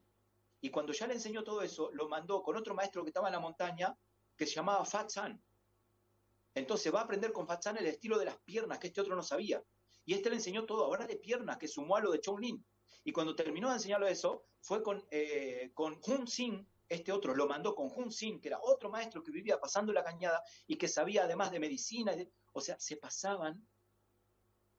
Y luego este mismo, que aprendió con este, que fue enviado por este, con con este, con este, con este, creaba el estilo, creó el estilo Hun Xin Chou Li Fa, en honor a todos los del Ligar. Hoy por hoy vos vas a uno y te dicen, acá está todo, no puedes ir a otro. Yo entiendo que a veces institucionalmente esto se puede complicar, porque a veces que, que si van y que hacen, pero yo he visto escuelas acá en Brasil y en Argentina que un mismo alumno aprende tres, cuatro artes distintas y no complican nada para nada. En karate hace karate, en judo hace judo. no es que va judo y da una patada, uy, lo que pasa es que estás haciendo karate. No, no, no, yo, yo creo que es un tema de, celo religioso y también celo por la billulla, o sea. más, lo segundo que lo primero, creo yo. Claro, ¿qué, pasa si te gusta más el otro y no venís más al mío? Claro. Pues que pierdo dinero y porque la economía es, es tirana en todos lados. Efectivamente. ¿Qué pasa si de repente a vos te gusta más el otro y después deja de venir a mí? No me sirve. Correcto. Hay, hay, una anécdota que yo siempre cuento y es que en Grecia las bibliotecas nacieron en las palestras. Importante dato. Cuando ibas a entrenar, tenías, dejabas tus libros, tus rollos y los dejabas al lado y ahí es donde estaban. Y tú entrenabas y, compartías tus tu, rollos con, los compañeros. Es decir, que. Y eso se pierde. Se, se, ha perdido. Sí. Sí. Mm. Totalmente. Una paliza de libro, Clara. Totalmente. Yo soy fan de las palizas de libros. Bueno, pues nada, vamos a ir, vamos a ir cerrando ya, si quieres, Álvaro, porque te hemos robado más tiempo del que te habíamos, habíamos pedido. Y bueno, tu futuro, tu futuro ahora mismo es tu canal de historia de las artes marciales y tu canal de, entrenador, ¿no? Como de preparador físico, ¿no? Eh, a, ver, em, claro, siempre tratando de, ir, de ir evolucionando un poco. el canal sigue, sigue canal de YouTube Artes Marciales del Faraón, eso lo voy a seguir porque, porque bueno, falta. Que, por cierto, por, cierto, te, voy a decir una, expresión muy borde, muy fea.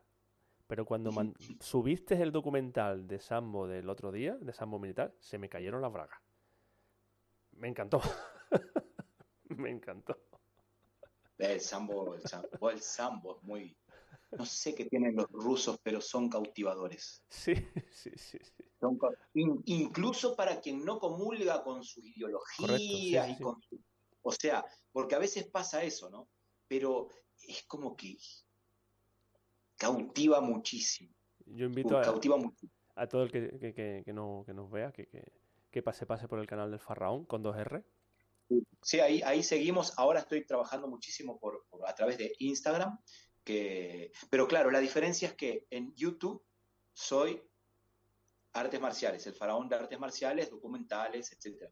En Instagram ya es coaching en nutrición y dietética, entrenamiento, nutrición, eh, que es mi otra faceta. Al principio hacía todo en todo y después separé.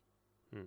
Digo, muchas veces van los que me conocen del canal de artes marciales y ven que en, Instagram prácticamente hablo de, de, entrenamiento únicamente, de nutrición, Y bueno, ¿cuándo va a hablar de artes marciales? No, no, en Instagram no. En YouTube sí, en Instagram no. Este, pero, pero bueno, son las dos plataformas principales, red social y plataforma que más manejo. Perfecto. En, principio. Pues nada, te seguiremos atentamente. Eh, y nada, empezaremos a, El que no lo conozca, que lo vea, porque hay vídeos chulísimos. ¿Vale? Sobre todo el, eh, con el que yo empecé, que es el de los que más me gusta, que es el de las nueve artes marciales más antiguos. Y bueno. Y que, si no, en Instagram, si quieren ver personal training. Muchísimas gracias. Muchísimas gracias, Álvaro. A ustedes ha sido un placer realmente. Enorme. a ver si eh, el año que viene la temporada. Nosotros ya la temporada casi casi la vamos a terminar este mes. Llevamos ya casi 50, ¿no? Claro. Casi 50. de hecho, el 51 te he dicho hoy, no lo hacemos. claro, ahora se nos va se nos va a Italia, a Turquía, después campeonato al europeo. europeo que hay en, Galicia, es decir, eh, los, árbitros internacionales tienen estas cosas. Que están sí, claro. las, personas humanas nos quedamos en casa. bueno, un abrazo enorme, Álvaro. Muchísimas gracias. Un abrazo, Álvaro. Gracias. A las órdenes siempre. Uh, Clarilla, impresionante. Déjame acostarme ya, ¿no? Impresionante lo de hoy. ¿eh? Increíble, pero es que yo ya lo sabía. Pues yo ya cuando me dijiste, no, viene, ya sabía que iba a ser guay. Esto hay que repetirlo. ¿Cuánto tiempo tuvimos? Eh, no, hemos, terminado todavía. que, que seguro que tenemos que repetirla, ¿eh? Sí, sí, sí. Nos faltan horas. A mí sí me han quedado montones de cosas por encima. Tema de, tema de la mujer no hemos hablado nada y seguro que Álvaro tiene muchísimas cosas que contarnos. Segurísimo. Sí. Bueno, tendremos que invitarlo otro día. Bueno, ¿será porque no vamos hasta aquí el año que viene? Eh, en septiembre. en septiembre. ¿Qué nos quedan? Tres combates, tres combates, ¿no? ¿Tres combates? Tres combates. hasta la semana que viene. Adiós.